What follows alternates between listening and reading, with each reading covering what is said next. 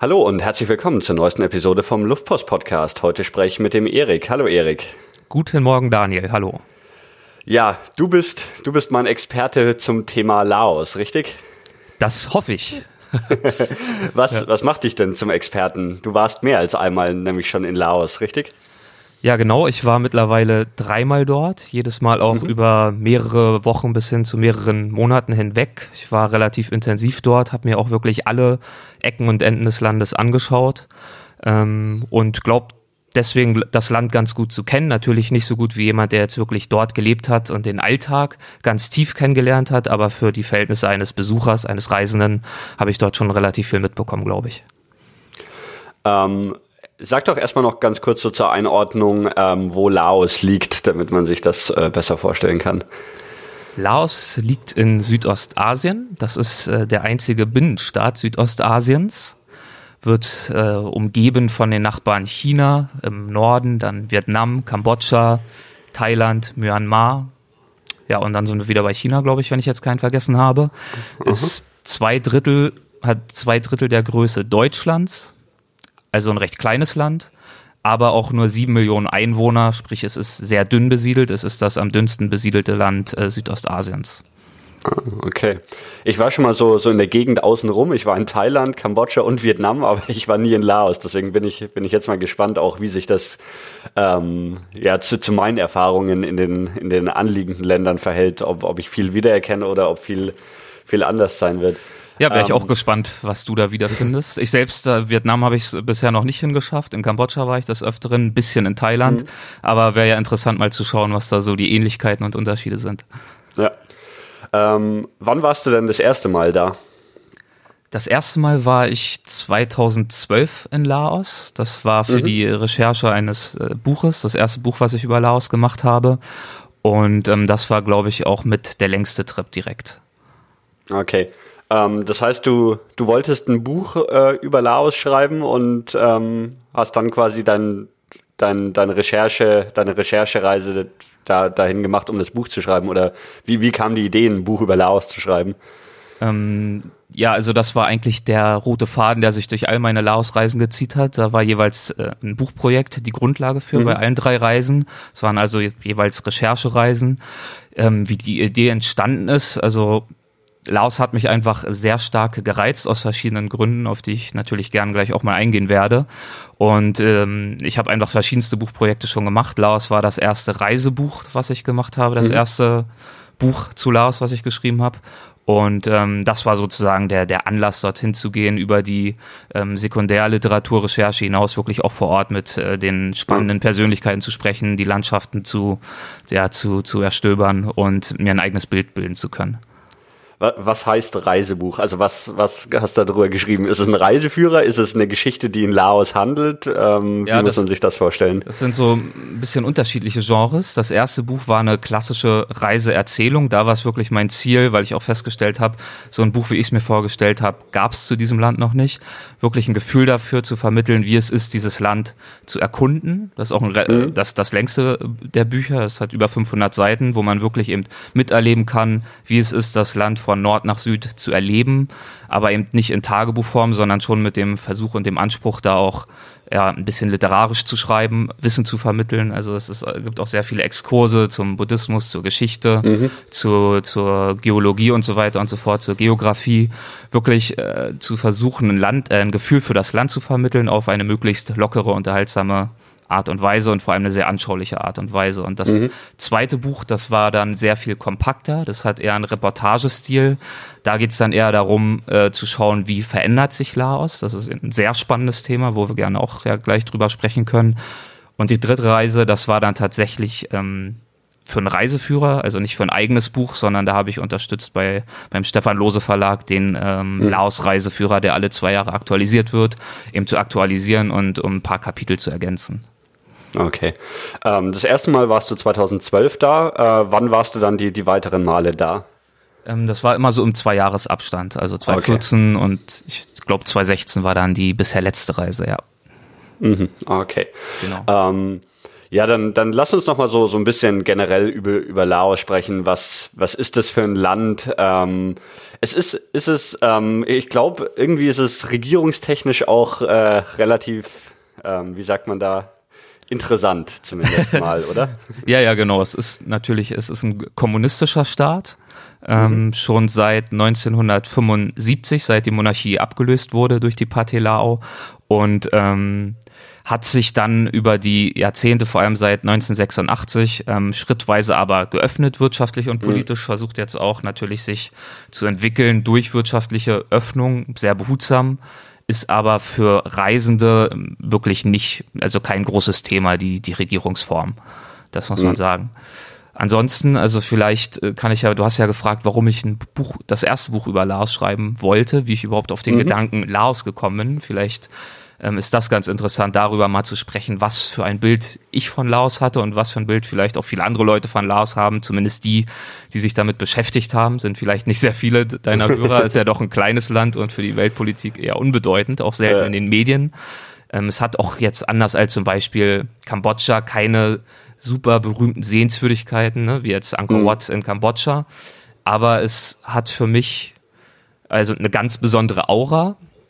Das muss ich sagen. Für mich hat, also mich hat beim ersten Mal wirklich die Romantik ins Land gezogen. Also wirklich die Vorstellung vom ursprünglichen, vom Unberührten, mhm. von den Wasserbüffeln und den Pagoden und den Mönchen, die da durch Bambushüttensiedlungen streifen, von den Pfahlbauten, auch von diesen Reisfeldern, die man dann überall sieht. Und ein Stück weit auch dieses Bild der Entschleunigung, was Laos ähm, versprüht. Also immer, wenn man über Laos in irgendwelchen Reiseführern liest, dann ist da so vom alten asiatischen Lebenstempo die Rede, die in Laos noch überlebt hat.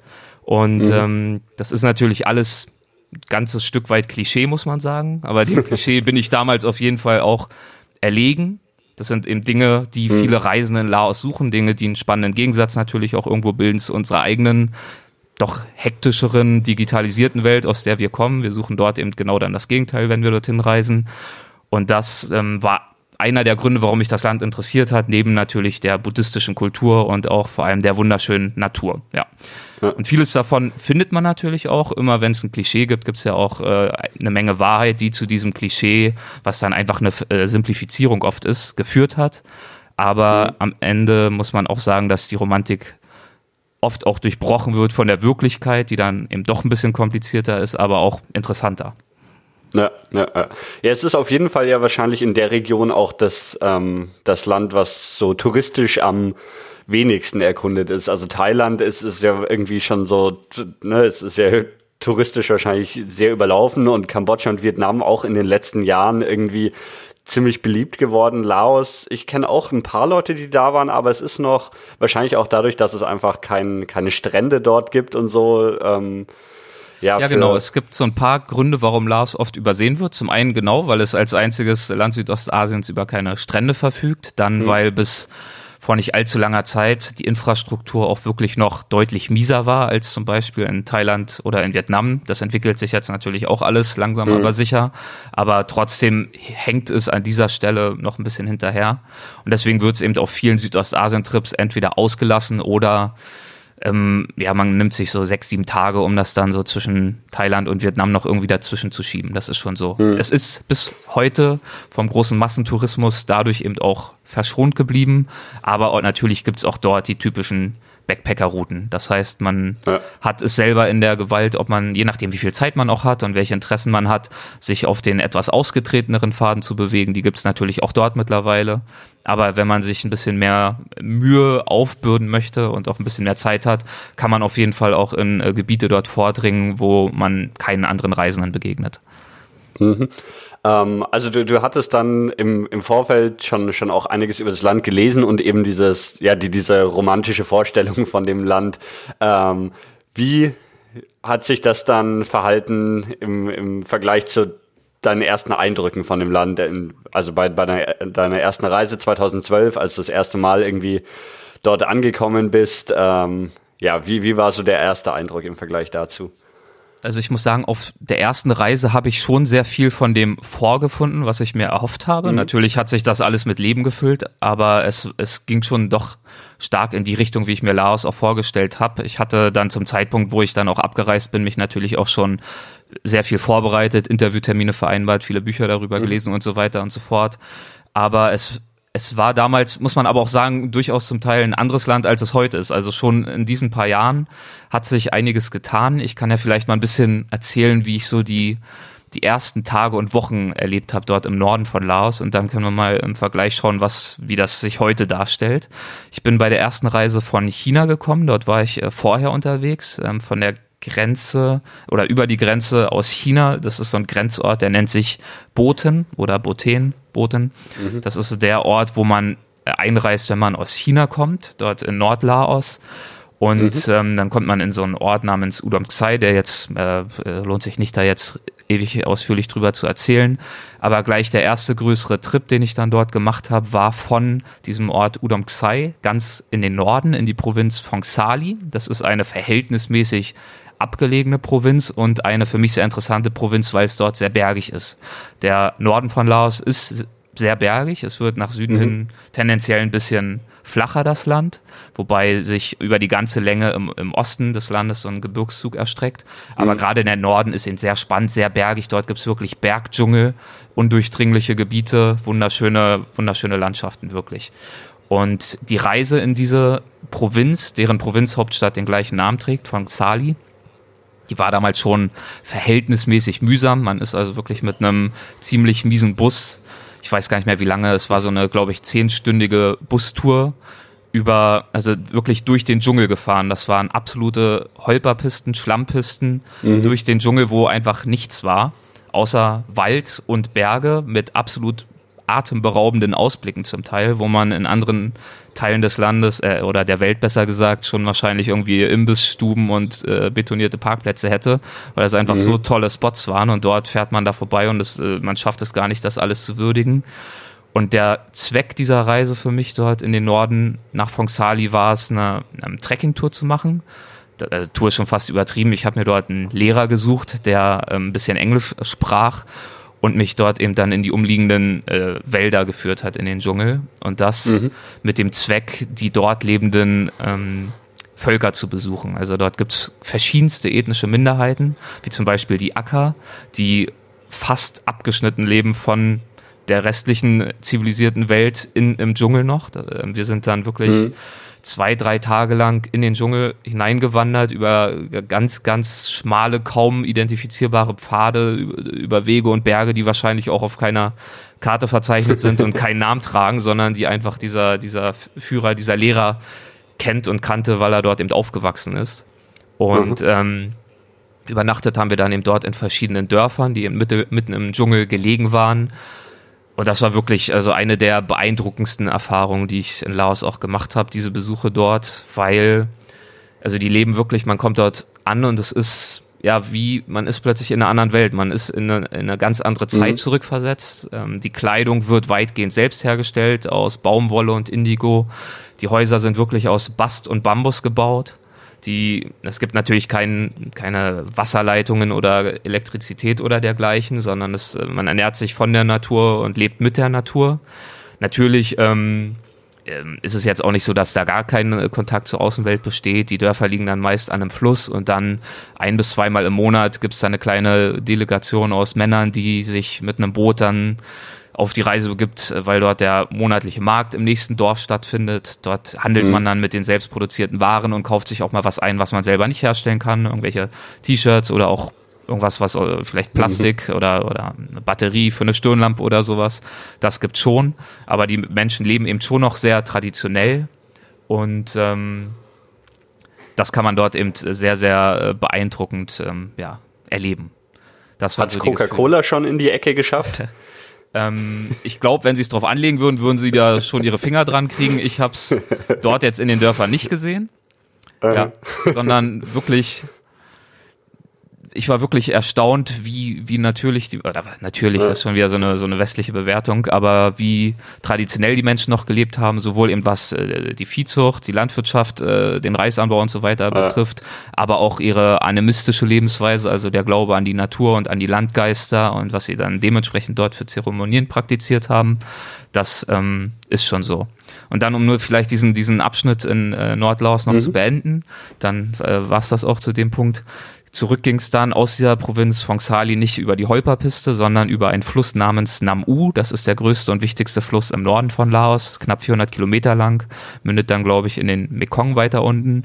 Und das war wiederum eine sehr ähm, beeindruckende Erfahrung. Das dauert zwei Tage mit so einem kleinen Boot, fährt man da runter. Ganz im Norden ist er noch richtig wild. Ist jetzt kein, kein Rafting, aber schon dafür, dass mhm. es so ein simples Holzboot ist, geht schon ein bisschen ordentlich her und auch dort einfach nur links und rechts naturbelassene Wälder, Berge und ganz selten mal ein Dorf, was man eigentlich nur daran erkennt, weil dort irgendein Wasserbüffel schwanzwedelnd am Ufer steht. Das Dorf selbst verschwindet meist komplett im Blätterdach mhm. und man kann es kaum sehen und die ernähren sich dort eben wirklich aus dem Wald.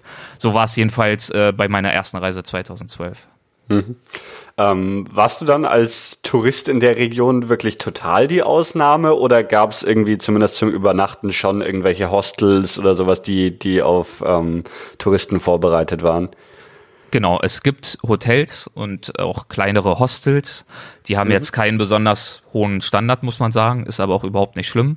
Ähm, es gibt dort Reisende, aber es, es ist halt wirklich ich würde mal schätzen, dass in dieser Stadt von Xali zu jedem Zeitpunkt vielleicht so 10, 20 Reisende sich irgendwo rumtummeln. Man mhm. sieht eher wenige. Ich muss aber auch sagen, dass ich immer äh, zur Nebensaison, also zur Regenzeit im Land war. Dann waren, wenn, wenn die meisten anderen das eher scheuen. Mhm. Ähm, das kann natürlich auch noch ein Grund sein. Aber damals war diese Provinz von Xali schon weniger erschlossen, beziehungsweise eher dann wirklich von den Reisenden besucht, die länger im Land sind, die drei, vier, vielleicht sogar fünf Wochen im Land sind und sich auch die Zeit mhm, nehmen, klar. dann mal ein bisschen äh, weiter ab sich umzuschauen. Ja. Weil du es gerade angesprochen hast, ähm, sag doch noch ein bisschen was zur, zur Regenzeit und ähm, was, was Regenzeit dann bedeutet.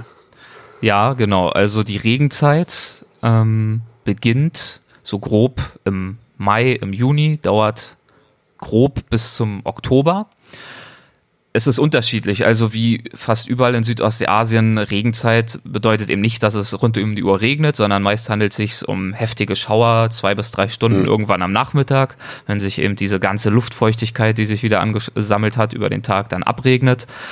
Das heißt, für mich war das eigentlich nie ein Problem, sondern ich habe es eher genossen, eben nicht diese, diese trockene, staubige Luft zu atmen, sondern ich, ich mag das tropische Klima und ich mag es auch, wenn eben wirklich die Natur vor Grün und vor Vitalität nur so strotzt und äh, man eben wirklich dort also diese, diese Farbenpracht hat, wenn man sich in irgendwelche Wälder oder Dickichte begibt.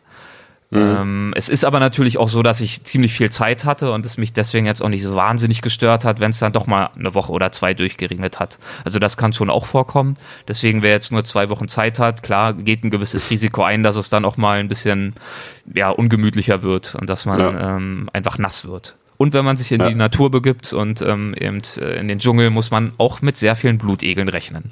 Das gehört dann auch dazu. ja. Was, was für, also Wasserbüffel hast du schon angesprochen, jetzt Blutekel, was, was für, für Tieren begegnet man, wenn man da so in den Wäldern unterwegs ist? Ähm, ehrlich gesagt, gar nicht so vielen. Also Wasserbüffel, das ist ja eher das kein Tier, was dort wild irgendwo lebt, ja. sondern das ist eben, ähm, das gehört für die das ist wie, wie, wie ein Rind oder wie eine Milchkuh woanders, ähm, ist mhm. das eben ein wichtiger Fleischvorrat zum einen und zum anderen natürlich auch für die äh, Feldwirtschaft ähm, wird dann äh, ziehen die Wasserbüffel die Pflüge und sind einfach ein sehr wertvolles und wichtiges Tier, sehr beeindruckend anzuschauen mit ihren gigantischen Hörnern und dabei aber unfassbar zart und zahm und äh, lieb, tun also niemandem was zuleide. Vögel zum Beispiel sieht man oftmals gar nicht so viele, weil die einfach gejagt werden. Also die, die, die Leute, die da in den Wäldern leben, die ernähren sich natürlich auch aus den Wäldern und jagen dann auch viele Vögel.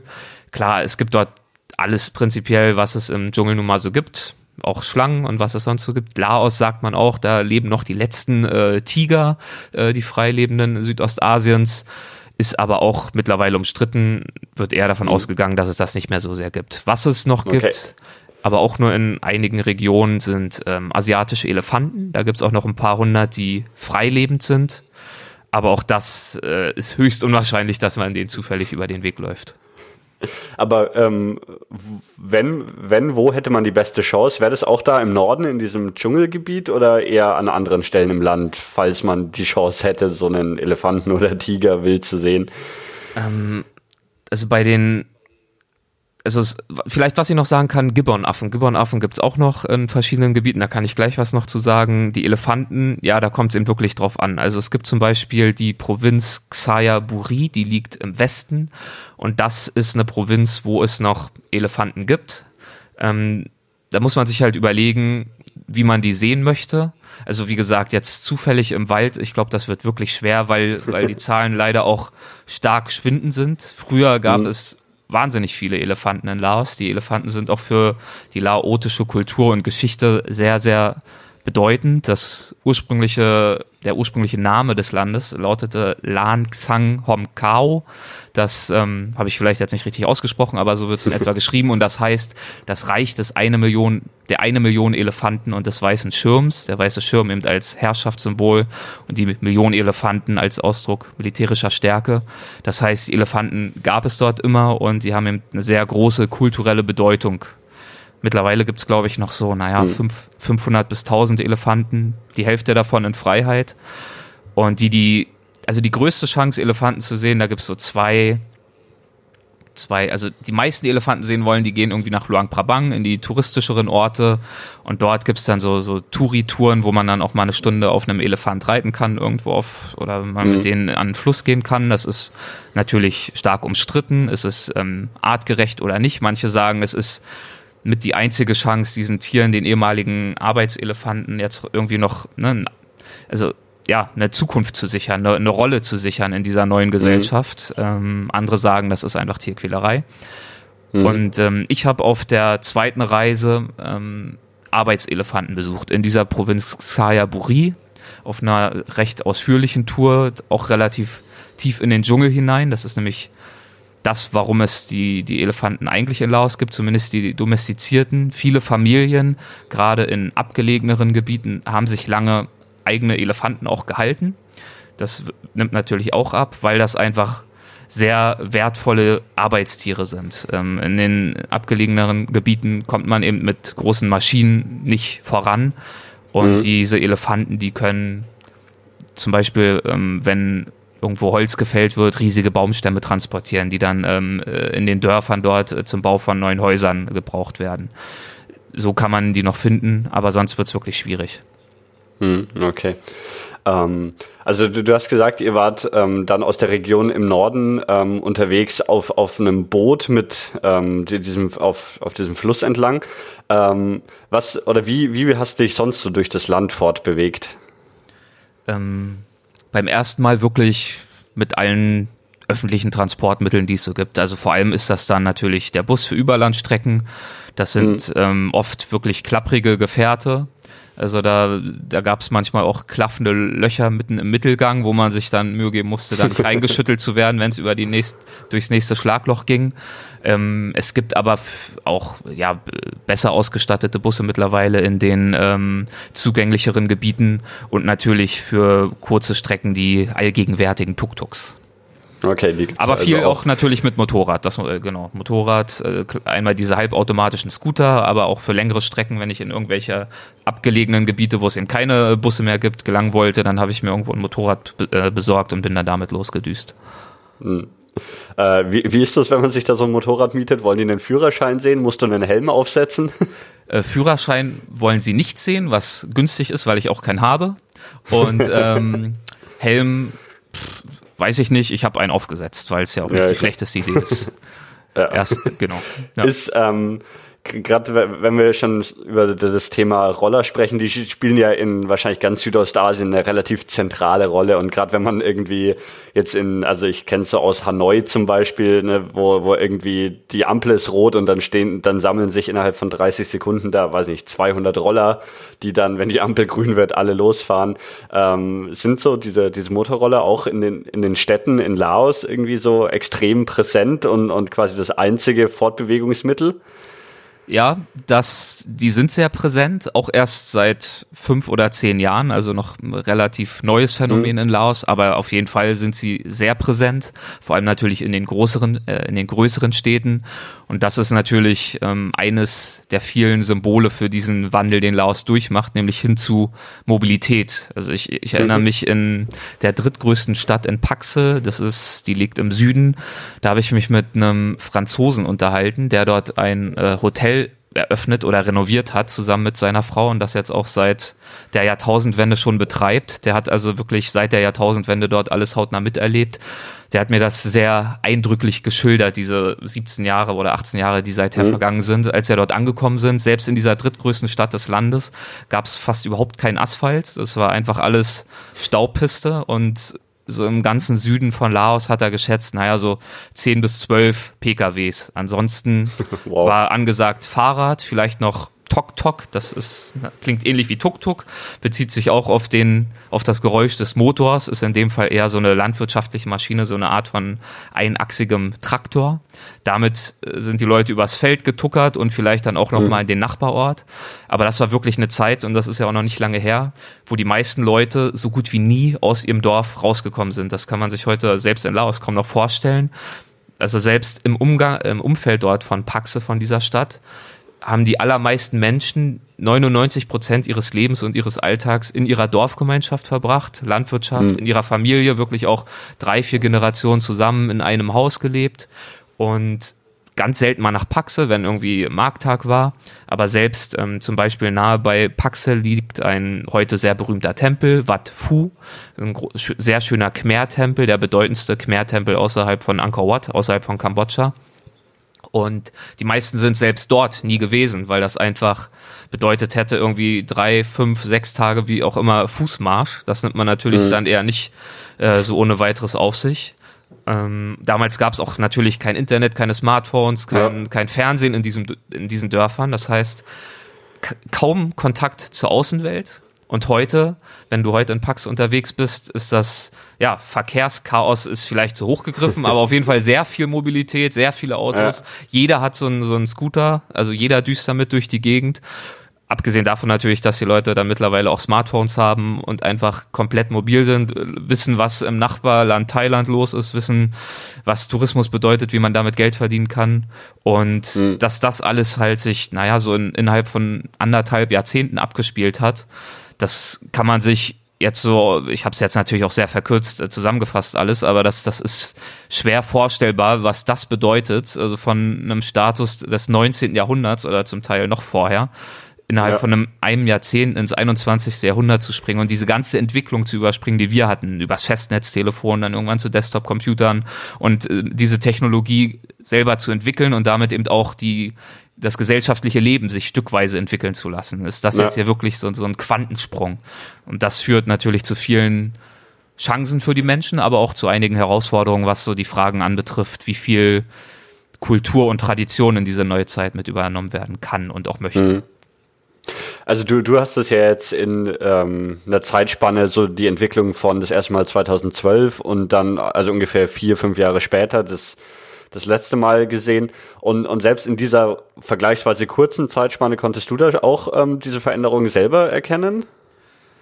Ja, absolut. Also das, das fängt schon, also das, das ist eigentlich das, was mich wirklich an Laos fasziniert und warum ich auch dann nochmal schließ, äh, schlussendlich ein drittes Mal zurückgekehrt bin, weil ich einfach festgestellt habe, dass es einen riesen Unterschied macht, ob man ein Land als Momentaufnahme kennenlernt, was natürlich auch mhm.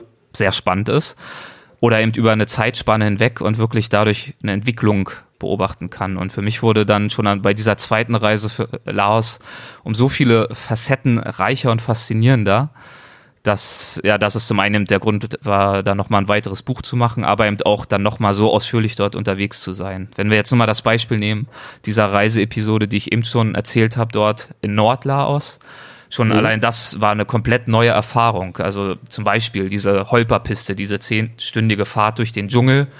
Die hat sich, glaube ich, um zwei Drittel der Zeit verkürzt, weil mittlerweile alles komplett durchasphaltiert war. Das mhm. äh, mit chinesischen Geldern. China hat ein sehr großes Interesse natürlich, dieses kleine Land an seiner Grenze jetzt auch ähm, ja, infrastrukturmäßig nach vorn zu bringen, weil es eben sehr strategische Lage hat zwischen diesen ja, Wirtschaftsriesen, diesen sehr dynamischen Ländern, äh, vor allem Thailand und Vietnam natürlich und eben China. Mhm.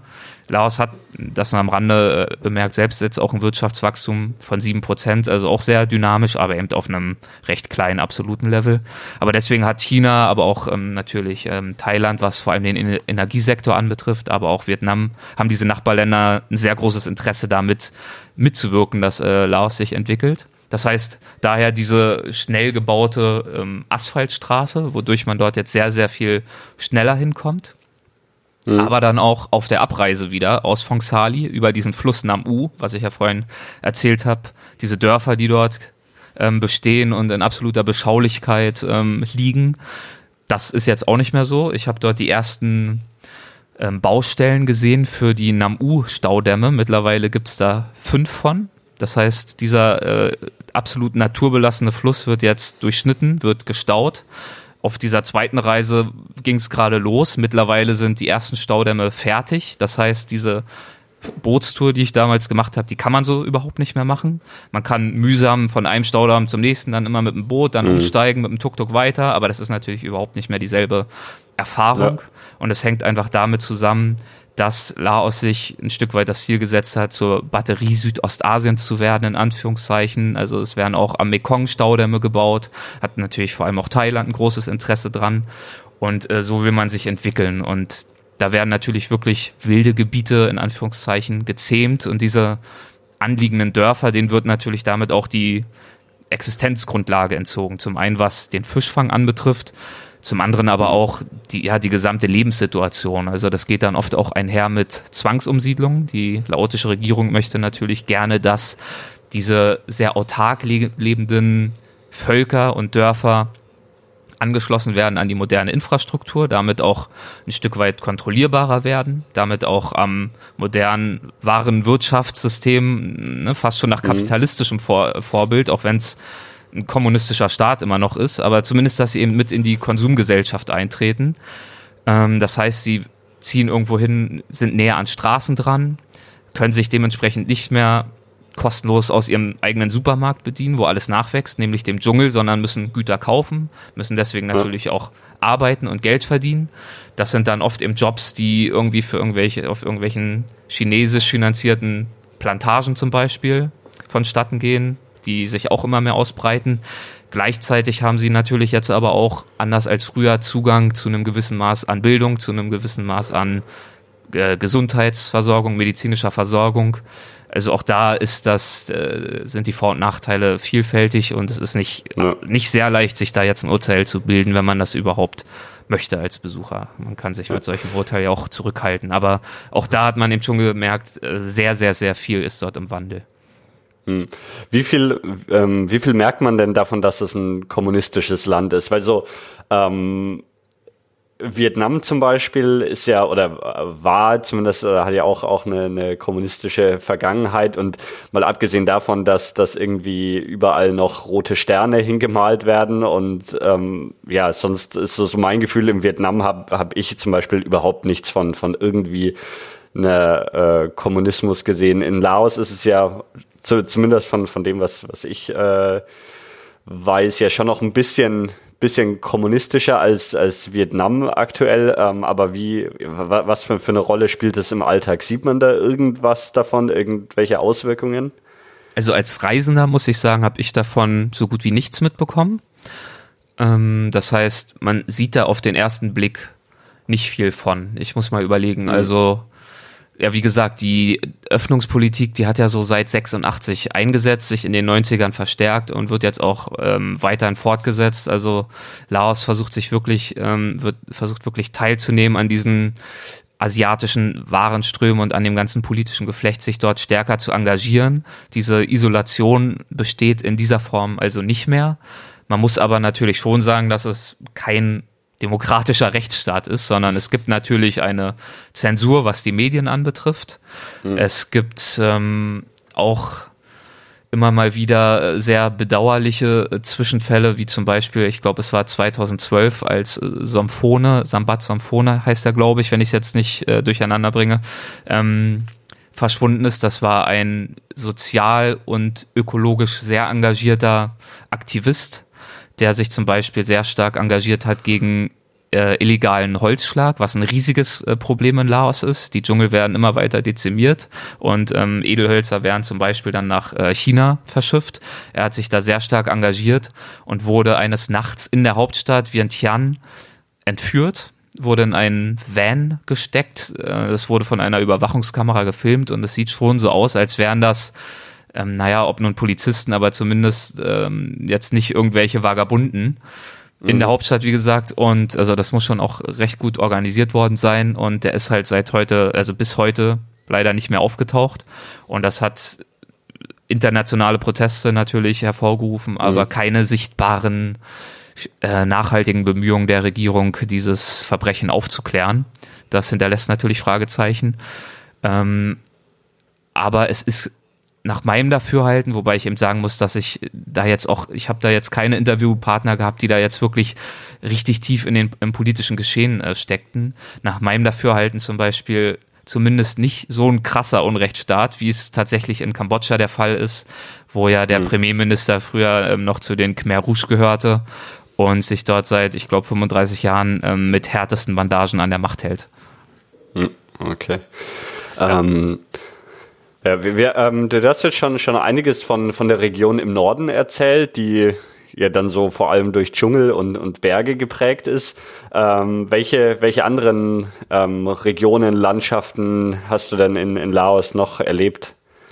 Ähm, naja, alle, um es mal auf den Punkt zu bringen. Aber ja. es ist, müssen wir überlegen, wie wir das so ein bisschen sortieren. Es gibt natürlich die Route, die von den meisten Reisenden besucht wird, die, naja, so ein bis zwei Wochen Zeit haben.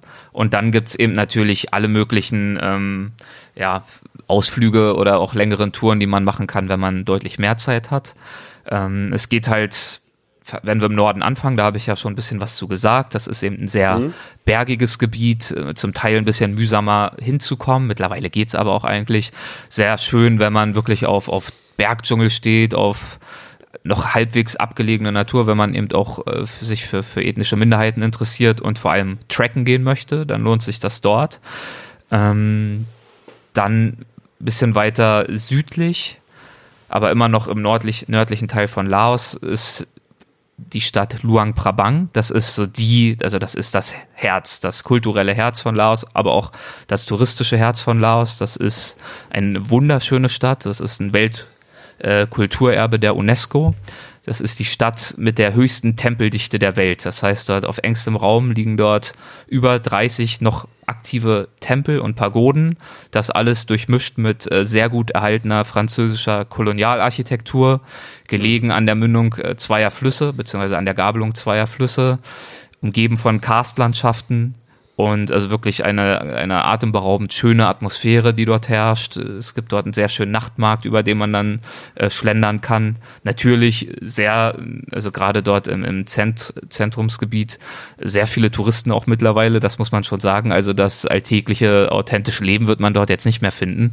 Trotzdem ein absolut tolles Erlebnis, diese Mischung aus französischem Kolonialerbe mit der sehr buddhistischen Kultur, wie sich das dort vermischt was natürlich auch sehr angenehm ist für die kulinarische Seite, aber eben auch, ähm, wenn man sich für die Kultur dieses Landes interessiert und für die Geschichte, dann ist das wirklich so der Melting Pot, wo man das alles geboten bekommt. Von dort reisen, yes? Du wolltest was ähm, nur, nur weil du es gerade angesprochen hast, kulinarisch, was, was ähm, gibt's denn so ähm, zu essen in Laos? Ähm, zum einen natürlich die typischen ja, asiatischen Gerichte. Laos hat jetzt nicht so eine krasse eigene Identität in der, in der Küche äh, herausgebracht oder ausgeprägt, wie Vietnam oder Thailand zum Beispiel. Mhm. Ähm, trotzdem natürlich äh, alles sehr würzig, sehr viel mit Gemüse. Das inoffizielle laotische Nationalgericht nennt sich Lab, L-A-A-P geschrieben. Das ist so eine Art Fleischsalat, manchmal natürlich auch vegetarisch, aber meist äh, Fleischsalat, recht feurig mit Chili, mit Minze und Limettensaft. Das gibt's dann mit Hack, mit Hühnchen oder auch mit anderen Fleischsorten oder vegetarisch. Das wird eben sehr oft gegessen. Dann gibt's verschiedene Papayasalate, Tam Mak Hung mhm. nennt sich das. Oft auch unreif und geraspelt und auch sehr scharf.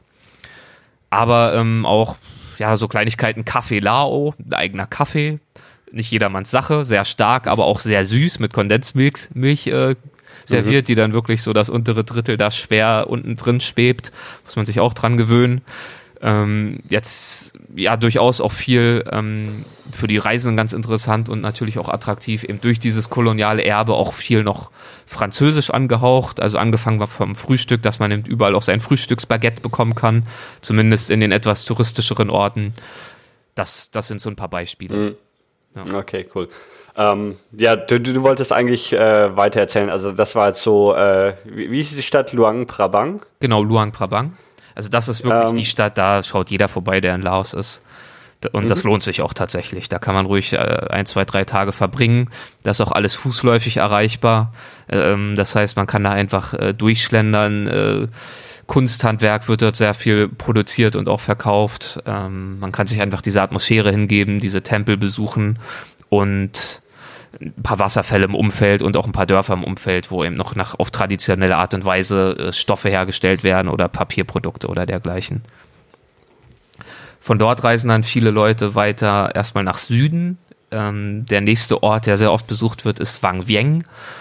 Das ist ein Ort, so ein bisschen zweischneidiges Schwert mit die schönste Natur des Landes, tolle Karstberge, alles voller Höhlen, ein sehr schöner Fluss, wirklich pittoresk gelegen, aber auch so die Backpacker-Party-Metropole. Da wird, mhm. da gibt's viele Bars, da äh, ähm, unternehmen viele Leute das sogenannte Tubing, das heißt auf äh, LKW-Reifen sich dort so einen Fluss hinuntertreiben. Das ist ein sehr schönes Naturerlebnis, aber entlang des Flusses reihen sich eben auch sehr viele Bars auf. Das heißt, es geht eben mhm. auch sehr stark oft mit äh, vermehrtem Alkoholkonsum einher.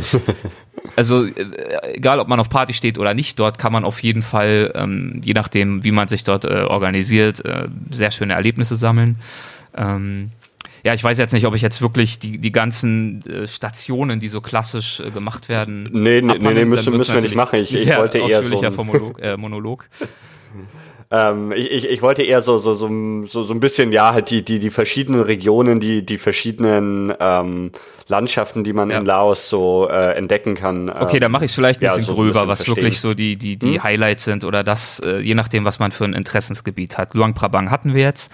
Ähm, Im Nordosten, da ist das große Highlight die Ebene der Tonkrüge. Das sind keine Tonkrüge, sondern die sind aus Stein und das ist eines der großen Rätsel, die es in Laos noch zu lösen gibt. Da sieht man wirklich weite Ebenen vor sich, so ein bisschen fast wie bei den Osterinseln, ähm, voller, in dem Fall steinerner Tonkrüge bis zu zwei Meter hoch, hunderte, tausende mhm. Stück davon und man kann sich nicht so genau erklären, wie die angefertigt worden sind und warum sie angefertigt worden sind, ist auf jeden Fall, ähm, und die sind eben uralt, ist auf jeden Fall ähm, sehr interessant, dort umherzuwandern. Eine andere Provinz, die relativ wenig ähm, bereist wird, ist eben diese Provinz Xayaburi im Westen, was ich gerade schon angesprochen habe. Dort ähm, habe ich persönlich, war ich, um eben diese letzten Arbeitselefanten zu besuchen, was auch mhm. wieder ein schönes Beispiel war für diese Veränderung, die man in Laos feststellen kann, weil auch dort habe ich mir einen einheimischen Führer gesucht, der mich dort eben tief in den Dschungel geführt hat, wo diese Arbeitselefanten noch aktiv waren und ähm, ich habe auch sein, bei dieser Gelegenheit sein Heimatdorf kennengelernt. Das hat, nennt sich Huai Lai. Lai, weil es an einem Fluss liegt, namens Lai.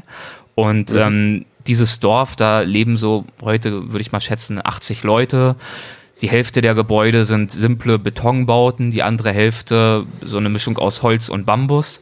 Und ähm, er hat mir dort sehr eindrucksvoll davon erzählt, wie dieses Dorf sich seit seiner Kindheit, die auch nur zehn Jahre zurückliegt, verändert hat. Also als er noch ein Kind war, da war das, war das eine ganz kleine, simple Siedlung dort am Fluss aus Bambushütten.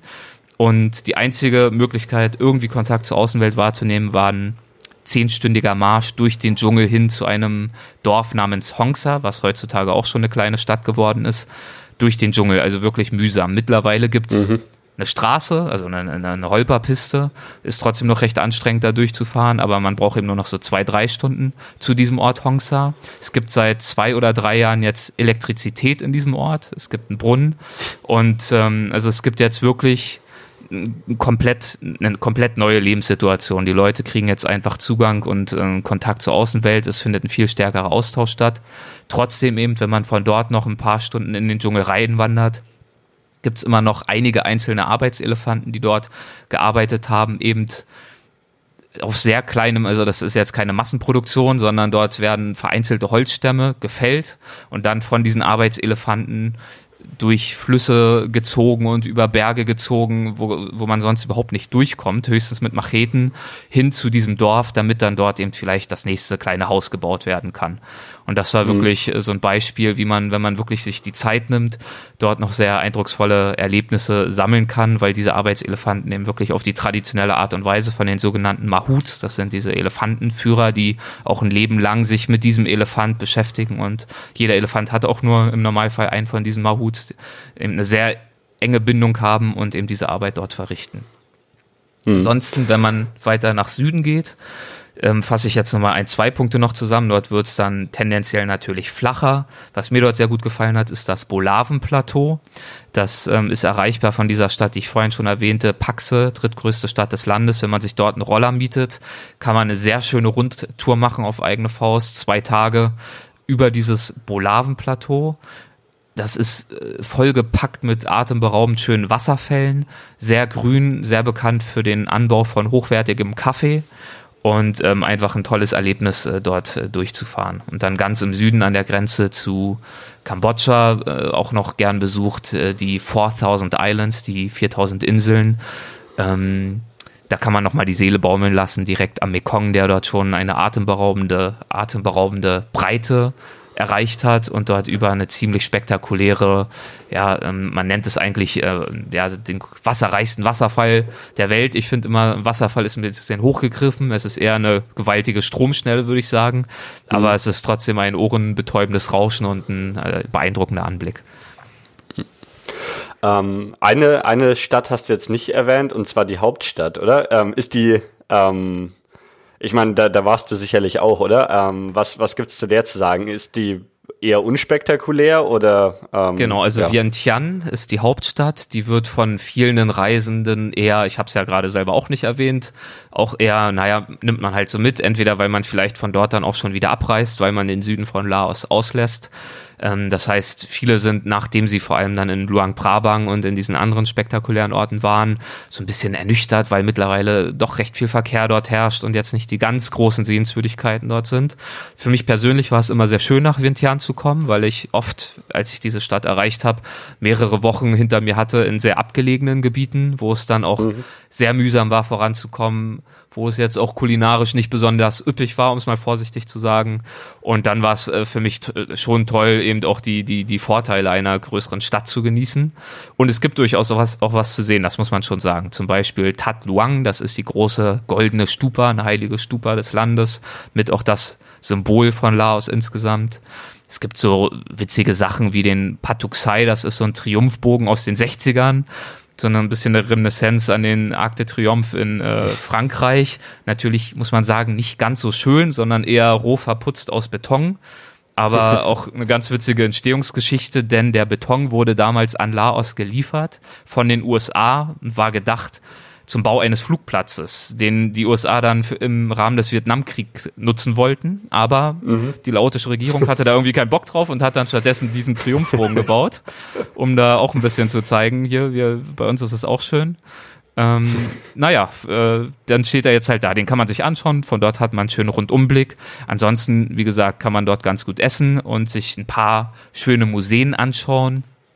Was vielleicht auch ein ist ein ernsteres Thema, aber was sich auf jeden Fall auch lohnt anzuschauen, ist ähm, das Zentrum von COPE. Das ist also C-O-P-E geschrieben, eine Non-Profit-Organisation, die sich ähm, mit den Folgen mit den Folgen des geheimen Krieges auseinandersetzt, äh, den Amerika in den 60ern und 70ern in Laos geführt hat. Und dieser Krieg, ich sag vielleicht kurz einen Satz dazu, ja. was es damit auf sich hat. Dieser Krieg hat auf jeden Fall sehr viele ja, verkrüppelte Menschen, Minenopfer und so weiter äh, zurückgelassen. Und bis heute geschehen dort noch Unfälle. Und diese Organisation kümmert sich eben darum, da aufzuklären und eben auch diesen Menschen zu helfen.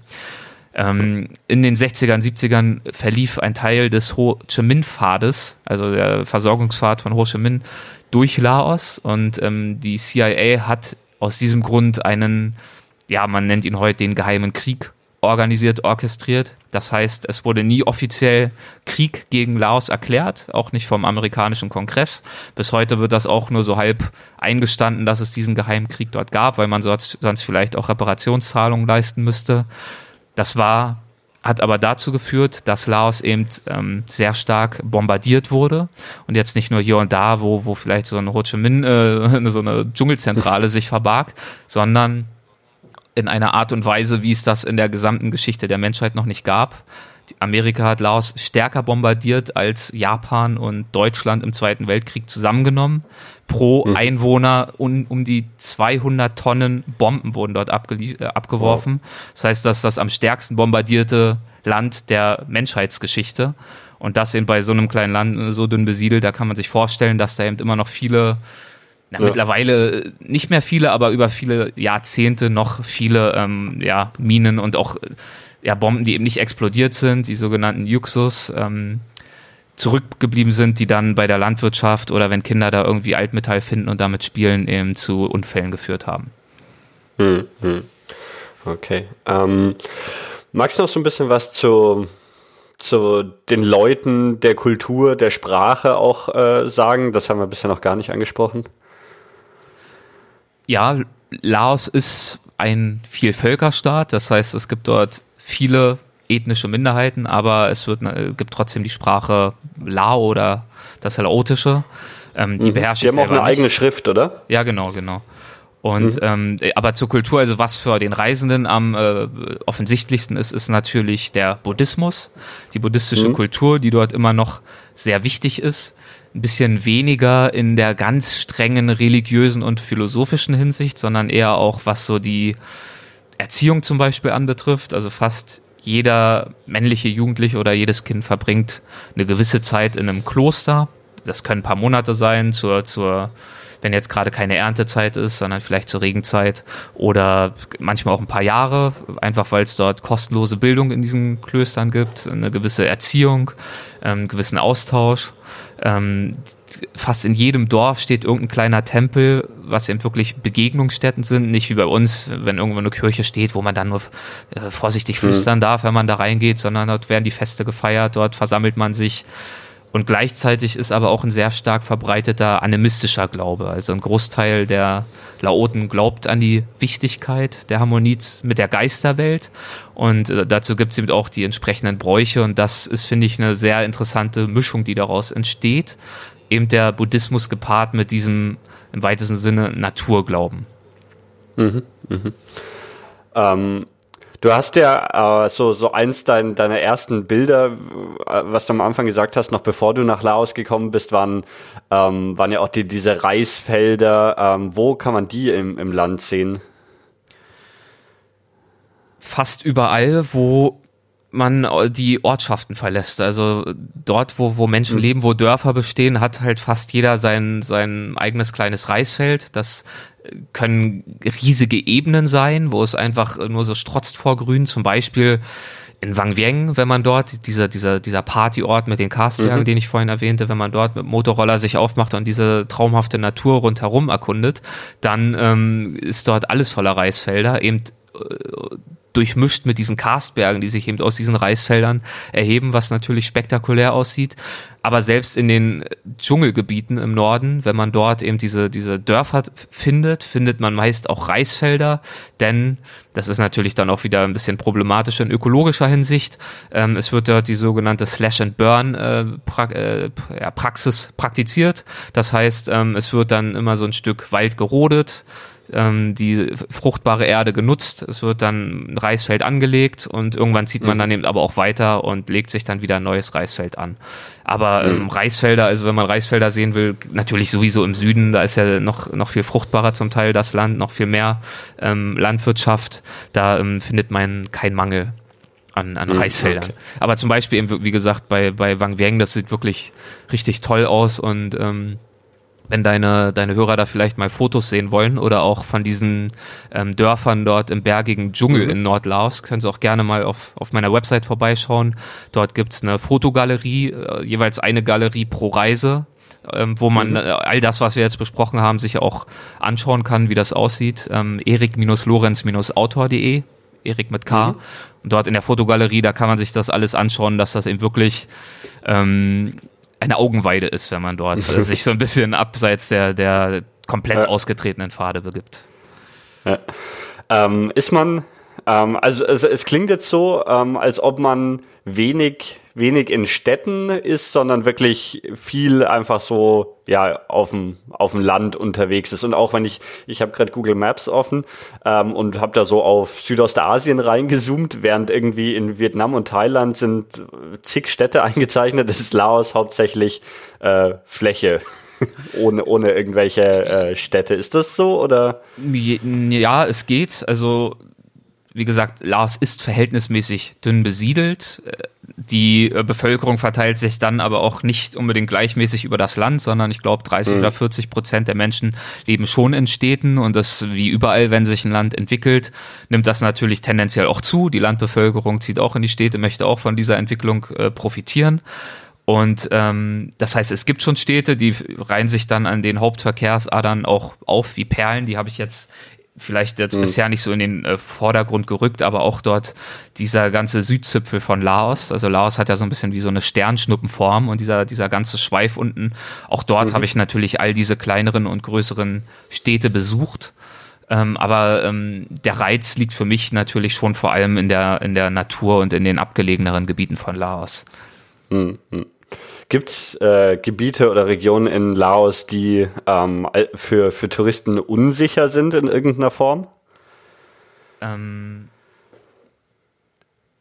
in Ausnahmefällen gibt es schon nochmal ähm, Situationen, wo es ein bisschen brenzlig wird. Also zum Beispiel die Hmong, das ist ein weiteres Volk, äh, wo es schon seit vielen Jahren äh, Probleme mit der Regierung gibt, die zum Teil noch autark in den Bergen leben und sich da auch äh, auflehnen und ganz selten alle paar Jahre auch mal vielleicht irgendwo einen Bus überfallen oder sowas. Das mhm. gibt es, aber man muss wirklich sagen, also ich war in allen Landesteilen unterwegs und wenn man jetzt nicht ganz gezielt recherchiert, wo sich diese Hmong äh, vielleicht jetzt gerade verbergen könnten und dahin reist, dann hat man da eigentlich überhaupt keine Probleme. Also klar, mhm. es gibt so ein paar Gebiete, das Goldene Dreieck zum Beispiel dort ähm, in der Grenze zu Myanmar und China, da wird ist wahrscheinlich auch noch viel äh, Opiumanbau geht da vor sich. Da wurden jetzt große Casinos gebaut, die sich an Chinesen richten, die dann über die Grenze kommen, weil das Glücksspiel in China selbst äh, verboten ist. Und da glaube ich, äh, wenn man da mal äh, tiefer einsteigt, äh, ist nicht alles äh, so äh, koscher und witzig, aber man muss wirklich sagen, als Tourist und auch als Reisender, der sich abseits der Routen be begibt, ist man dort absolut sicher. Also auch viel mhm. sicherer ähm, als jetzt in entwickelteren Reiseländern, wo die Leute schon viel mehr sich darauf eingestellt haben. Ne? Stichwort Taschendiebe auf irgendwie belebten Plätzen mhm. oder auch dieser Geschäftssinn, dass man vielleicht auch mal den Tourist hier und da übers Ohr haut, um noch ein paar ähm, ja. Ähm, ja, Dollar oder was es da noch ist, mehr zu, zu verdienen. Das kann natürlich immer passieren, ist aber in Laos deutlich weniger ausgeprägt als im restlichen, schon allein im restlichen Südostasien. Also die Menschen sind wirklich äh, welcoming, die sind herzlich, die sind ehrlich und viele Reisende, die ich getroffen habe, die Laos so als Zwischenstation zwischen Vietnam und Thailand zum Beispiel ähm, mhm. eingebaut haben und die auch sagen, Thailand, Vietnam, super, hat mich begeistert, überhaupt nicht um das schlecht zu reden.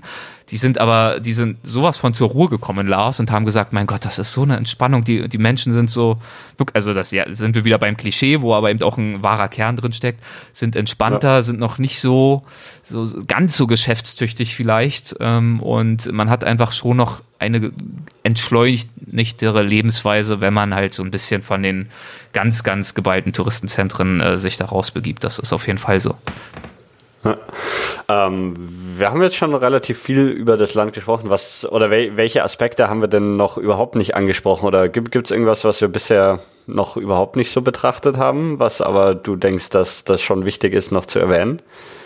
Ähm, ja, lass mich, lass mich mal überlegen, was es da noch so geben könnte. Also die Entwicklung, die haben wir jetzt schon ausführlich angesprochen. Das ähm, soll natürlich auch nicht so klingen, als äh, gäbe es dort jetzt nichts Reizvolles mehr.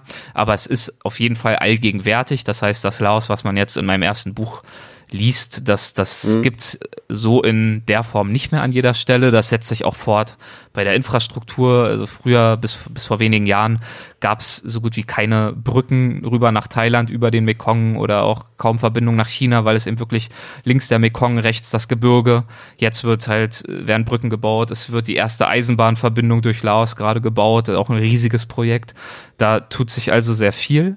Trotzdem gibt's natürlich immer noch sehr viel zu entdecken, was Natur betrifft. Ähm, zum Beispiel auch eine äh, sieben Kilometer lange unterirdische Höhle im Süden, ähm, die man mit einem Boot befahren kann. Zum Beispiel auch, das ist jetzt kein Geheimtipp, das machen oder viele, die sich mit Laos beschäftigen, machen das. Es ist aber trotzdem toll. Die sogenannte Gibbon Experience. Das ist ähm, ein ähm, Projekt, was mitten in den Dschungel gebaut wurde, in einem Gebiet, wo es äh, noch Gibbon-Affen gibt und ein Gebiet, was auch sehr stark von Abholzung bedroht war und was man jetzt zu schützen versucht und soweit ich das beurteilen kann, auch erfolgreich, indem man dort ähm, vorsichtig Tourismus etabliert, indem man in spektakulärer Art und Weise Baumhäuser in den Wald gebaut hat, auf in 60 Metern Höhe, 40 bis 60 Metern Höhe. Also wow. Also wirklich äh, sieht man auch auf, auf, in meiner Fotogalerie, das ist wirklich spektakulär hoch und ähm, mhm. richtig komplexe Gebilde, wo man auch dann drin schlafen kann und unterkommt. Und diese Baumhäuser erreicht man über Ziplines, also über Drahtseile über die man dann, die sind bis zu 800 äh, Meter lang, in 40 bis 60 Metern Höhe durch das Dschungeldach rast. Das ist also ein bisschen Adrenalin, das ist aber auch wirklich eine Naturerfahrung. Das gibt es zum einen eben in, also die Gibbon Experience, dort im Nordwesten an der Nähe zu Thailand in einem Ort namens Suai Xai, wo auch fast jeder durchkommt, der zum Beispiel aus Thailand in, äh, nach Laos einreist. Es gibt es aber in ähnlicher Art und Weise, deutlich weniger bekannt, auch nochmal im Süden, äh, dort auch in der Nähe vom Bolaven-Plateau, das nennt sich dann dort äh, Treetop Explorer. Und ja, das gibt es in manch anderen äh, Ländern natürlich auch. Ähm, ich, äh, aber ich glaube, die, diese beiden in Laos gehören wirklich zu mhm. den schönsten und auch ähm, atemberaubendsten, die äh, Zipline-Anlagen, die, die es in der Welt so gibt. Äh, wie, wie funktionieren diese Ziplines? Äh, hänge ich da in so einem Art Klettergurt irgendwie dran oder muss ich mich irgendwie in den Korb reinsetzen oder wie funktionieren die? Ja, ja, genau. Das ist, man hängt sich in Klettergurt rein, hat dann so einen mhm. Karabinerhaken, wo äh, Rollen drin befestigt sind und dann, ähm, je nach, also im, im, im Norden bei der Experience war es dann so, dass man an dieser Rolle über dem Seil so ein kleines Stück befestigten Autoreifen, so Autogummi hat, womit man dann, indem man dann aufs Seil drückt und bremst, natürlich nicht die Finger Aha. dazwischen bekommen, das ist wichtig. Und dort im Süden ist es noch so ein bisschen äh, rock'n'rolliger, da nimmt man einfach ein, so eine Astgabel die man dann mhm. sozusagen einhakt und dann an dem Ast hoffend, dass er nicht abbricht, weil man dann voll, mit vollem Karacho oder am Ende reinrasen würde, ähm, ja, bremst, bremsen durch Reibung. Okay. Aber das funktioniert schon ganz gut. Ist auf jeden Fall auch, auch eine schöne Erfahrung, ja. Ansonsten okay. vielleicht, was ich bei, bei Vientiane noch äh, dazu sagen kann, ist, mhm. dass es dort natürlich auch die Chance gibt, ähm, jetzt nicht nur Buddhismus und die ganzen traditionellen Seiten von Laos kennenzulernen, sondern natürlich auch das moderne Laos kennenzulernen. Denn es ist ja nicht nur so, dass äh, mit diesem ganzen Zwangsumsiedlung und so weiter und so fort äh, nur ein Kulturverlust einhergeht, sondern durch die Entwicklung wird natürlich gerade jetzt auch der jungen Mittelklasse, die dort äh, aufwächst, äh, werden natürlich auch Chancen gegeben zur, zur Selbstverwirklichung, die es früher überhaupt nicht gab. Ähm, bis vor wenigen Jahren gab es kein einziges Kino in Laos und ich habe zum Beispiel mhm. für mein zweites Buch mich getroffen mit dem Regisseur des allerersten ähm, laotischen Thrillers ist natürlich jetzt nach Hollywood-Standard äh, kein, kein cineastisches Meisterwerk, aber schon recht gut gemacht und man sieht einfach, ist dieser, dieser, dieser Typ, dieser Regisseur, äh, ungefähr auch in unserem Alter, versucht eben mit seinen äh, Buddies da, die haben dazu auch ein Unternehmen gegründet, eine Filmindustrie in Laos zu etablieren und das wirklich nach vorn zu bringen, was ja auch wieder für Drehbuchautoren und für Cutter und was es dann alles gibt, wieder kreative Jobs entstehen lässt, die es halt bis vor zehn Jahren überhaupt nicht gab. Also da gab es keinen Drehbuchautor in Laos, weil es einfach überhaupt nichts ja. gab, was, äh, wofür man Drehbücher hätte schreiben können. Und das gleiche auch, ähm, was natürlich die Musikszene anbetrifft. Da gibt es dann irgendwelche Heavy-Metal-Bands oder Breakdance-Gruppen, die versuchen, durch, durch, durch Breakdance und Hip-Hop-Aktivitäten ähm, die Kinder von der Straße zu holen und mit einzubinden. Ähm, mhm. Auch das ist natürlich dann sehr interessant, äh, zu, äh, sich anzuschauen. Ja. Du, du warst jetzt schon dreimal da und auch echt lange. Ähm, reizt sich immer noch hinzugehen und wenn ja, wo? Es reizt mich auf jeden Fall hinzugehen. Der einzige Grund, warum ich jetzt nicht schon wieder da war, war, weil mich natürlich auch die restliche Welt genauso reizt und irgendwann mu muss man auch der Versuchung widerstehen, immer nur an denselben Ort zu reisen. Das gleiche Problem habe ich auch mit Australien, wo es mich auch schon, ähm, ich glaube, insgesamt für anderthalb Jahre hingezogen hat, weil ich immer wieder dort äh, Zeit verbringen wollte.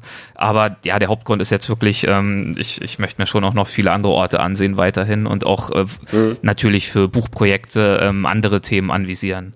Aber ja. ähm, ich werde auf jeden Fall wieder in Lars vorbeischauen, eben um zu schauen, ähm, wie die Entwicklung weitergeht, um auch zu schauen, wie es mit den vielen Kontakten, die ich geschlossen habe und mit denen ich natürlich auch über Facebook immer noch in Kontakt stehe, wie es mit denen weitergeht. Ja.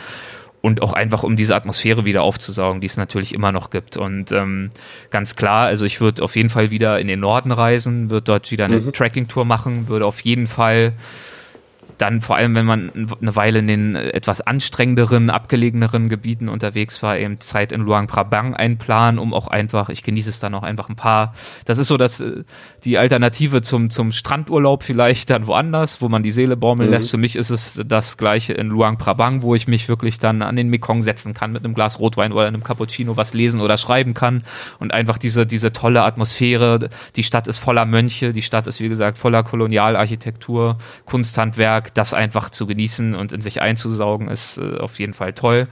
Und wenn, wenn ich die Zeit hätte, klar, würde ich auch wieder in den Süden reisen, das Bolaven-Plateau mir wieder anschauen und ähm, dann natürlich auch das wieder mit einem Abstecher nach Kambodscha äh, kombinieren. Das bietet sich ja. ja dann immer an. Ja.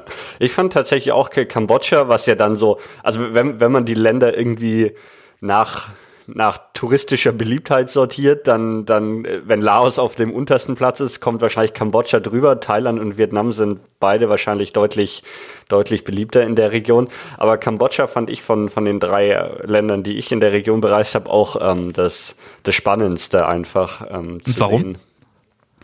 Ähm, ja, es war halt, also während äh, es, weil es so so anders war. Also glaube ich, weil ähm, in, in Thailand war ich eigentlich nur nur in Bangkok und ähm, Vietnam hat sich auch sehr auf die Städte konzentriert und ich war in Kambodscha auch in in Phnom Penh zum Beispiel. Ähm, aber Städte in Kambodscha sind anders als als Städte, also sind total anders irgendwie als Städte in der westlichen Welt, aber sind auch anders als jetzt irgendwie Bangkok, Ho Chi Minh, Hanoi oder sowas und ähm, noch ja, nicht ganz das, so das metropolisiert, sondern eben schon noch ja. mehr übrig von dem, was äh, dort eben natürlich gewachsen ist aus der örtlichen Kultur heraus, nicht wahr? Ja, genau, das, das ja. trifft es, glaube ich, ganz gut, ja. Ja, und dann natürlich äh, auch die Möglichkeit, auch in Kambodscha, ähnlich wie in Laos, selbst noch äh, Gebiete zu entdecken, nicht wahr? Also ich weiß, äh, klar, Siam Reap und Angkor Wat ist ein absolutes mhm. Muss und das ist ja oft so bei, da, da rümpfen dann manche Leute die Augen, so die touristischen Must-Sees, die man dann abhakt, aber es gibt eben auch Must-Sees, die eben auch wirklich Must-Sees sind und die hohen Erwartungen ja. auch erfüllen. Dazu gehört für mich absolut Angkor Wat in Kambodscha. Aber dann ja. zum Beispiel auch, äh, wenn wir jetzt, auch wenn wir leicht off-topic sind, aber Laos und Kambodscha wird ja auch oft miteinander verbunden, auch dort eben äh, sich die Zeit zu nehmen für ein bisschen abgelegenere Gebiete, wie zum Beispiel, ich erinnere mich an äh, Mondul Kiri. Das ist eine ähm, Provinz ganz im Osten, die auch noch sehr naturbelassen ist, sehr, sehr viel Dschungel. Auch dort, glaube ich, noch ähm, die letzten freilebenden Elefanten, wenn ich jetzt nichts durcheinander bringe, wo man eben auch tolle Trekkingtouren durch den Dschungel machen mhm. kann. Also auch da, wer ja. auf sowas steht, wie gesagt, wer auch vielleicht auch mal einen Monat Zeit hat oder drei Wochen wenigstens, lohnt sich auf jeden Fall auch die beiden Länder zu verbinden, wobei ich auch immer betone, Laos ist auch für sich eine Reise wert, absolut, ja. und eben nicht nur als, als Füllmasse zwischen äh, Thailand und Vietnam. Alles klar. Ähm, ich denke, dann, dann haben wir ein ganz, ganz schönes Bild von, von Laos ähm, so bekommen.